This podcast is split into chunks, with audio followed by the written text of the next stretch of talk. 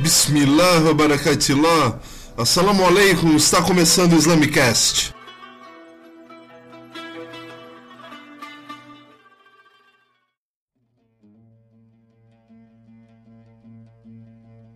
Assalamu alaikum, aqui é o Puncha e estamos começando o quinto Islamicast.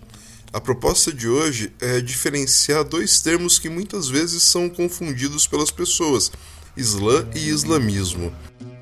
A importância em distinguir o Islã do islamismo é termos a devida dimensão do que é a religião e daquilo que é a sua prática social.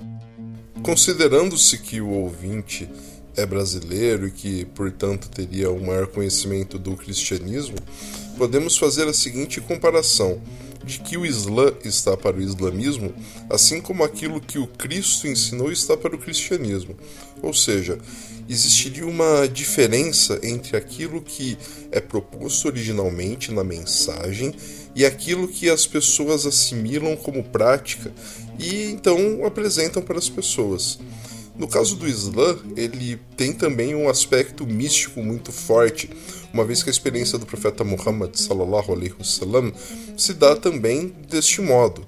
Né? O cristianismo tem essa importância mística também, mas não tem com tanta ênfase uh, o papel de organizador de estados e nações como o islamismo acaba apresentando ao longo da história. Assim, o que eu gostaria de deixar um pouco marcado é que quando você encontra, por exemplo, medidas tomadas no Irã, ou medidas tomadas na Arábia Saudita, ou medidas tomadas no Egito, nós não estamos necessariamente falando de Islã. Nós estamos encontrando manifestações do islamismo, certo? Enquanto muçulmano, eu devo dizer que nem todo islamismo me apetece. A bem da verdade, a maioria deles não me agrada ou acho que estão mesmo em contradição com o Islã na medida em que o Islã vai ter uma série de prerrogativas de não ter imposição de, uma, de um código religioso, não ter imposição sobre as pessoas, não praticar agressão, certo? Isso tudo é prescrito no Alcorão. E tudo bem, as pessoas podem até dizer sobre os níveis de leitura e os níveis de interpretação que esses versículos podem acarretar. Né? Mas nesse momento eles são tanto quanto literais, quando dizem que não há coerção na religião né? Isso está no capítulo 2, Surat al-Baqarah, versículo 256. E esse versículo é amplamente citado quando você pega, por exemplo, os trabalhos de um teórico como Abdanur Prado, que estuda o islamismo e o anarquismo e sua relação com o anarquismo, ou quando você pega o trabalho daqueles empenhados no diálogo interreligioso mas nós não vamos encontrar essa distinção entre Islã e islamismo somente nos trabalhos daqueles teóricos ou ideólogos do Islã, mas também nos trabalhos acadêmicos. Se você pegar, por exemplo, uh, um livro muito interessante do Peter Dement, O Mundo Muçulmano, na abertura do livro ele começa discutindo isso, o quanto esses termos são confundidos, né?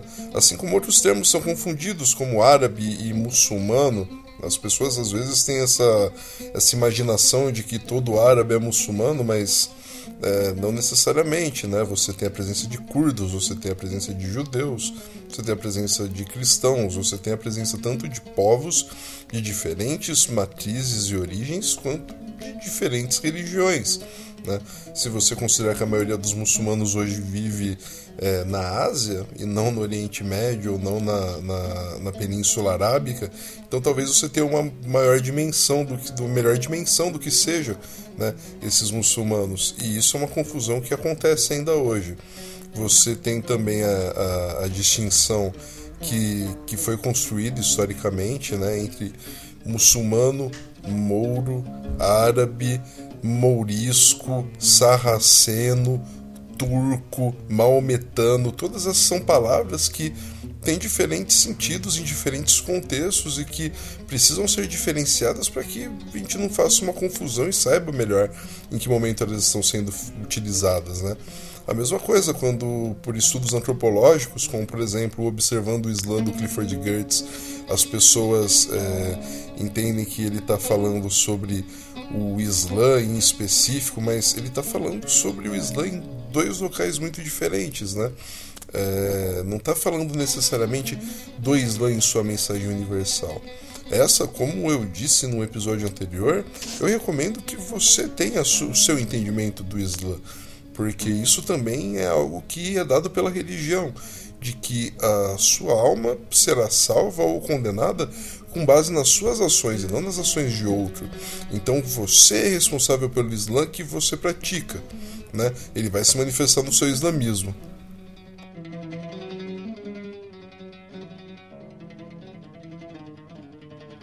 Por fim, a síntese que gostaria de oferecer para você é que é o seguinte: se você quer entender o Islã, recomendo que você investigue no Alcorão e na mensagem do profeta Muhammad sallallahu alaihi wasallam, é, o que é o Islã e não na fala das pessoas somente. Se você tem interesse em entender o islamismo, você vai ter podcasts como o Xadrez Verbal ou pesquisas etnográficas que são realizadas contemporaneamente, né? Você tem que ter em mente que o Islã ele é perfeito na perspectiva do muçulmano. Todavia, o islamismo não necessariamente tem essa característica de perfeição.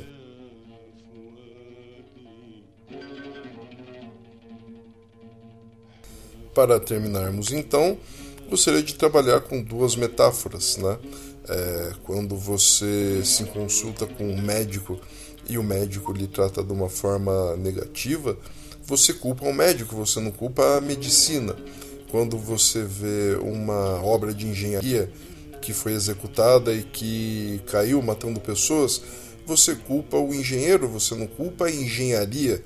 Do mesmo modo, peço que quando você encontrar um muçulmano cometendo erros, você dê a culpa para quem é devido, que é um muçulmano, e não ao Islã.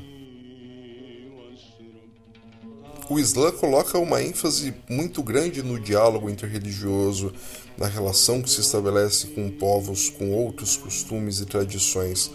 De modo que é algo que eu aprendi é, com um amigo budista, que é o Leandro Durazo, e creio que é muito importante nós termos para o Islã e toda e qualquer religião, é que quando você é praticante de uma religião, você é como uma pessoa que toca um instrumento musical. Né? Quando você toca violão e encontra uma pessoa que toca flauta, o seu interesse não é converter a pessoa que toca flauta a tocar violão e vice-versa. O seu interesse deveria ser tocar uma música boa juntos. Termina então esse quinto Islamicast. Desejo a você uma excelente semana e assalamu alaikum. Até o próximo Islamicast.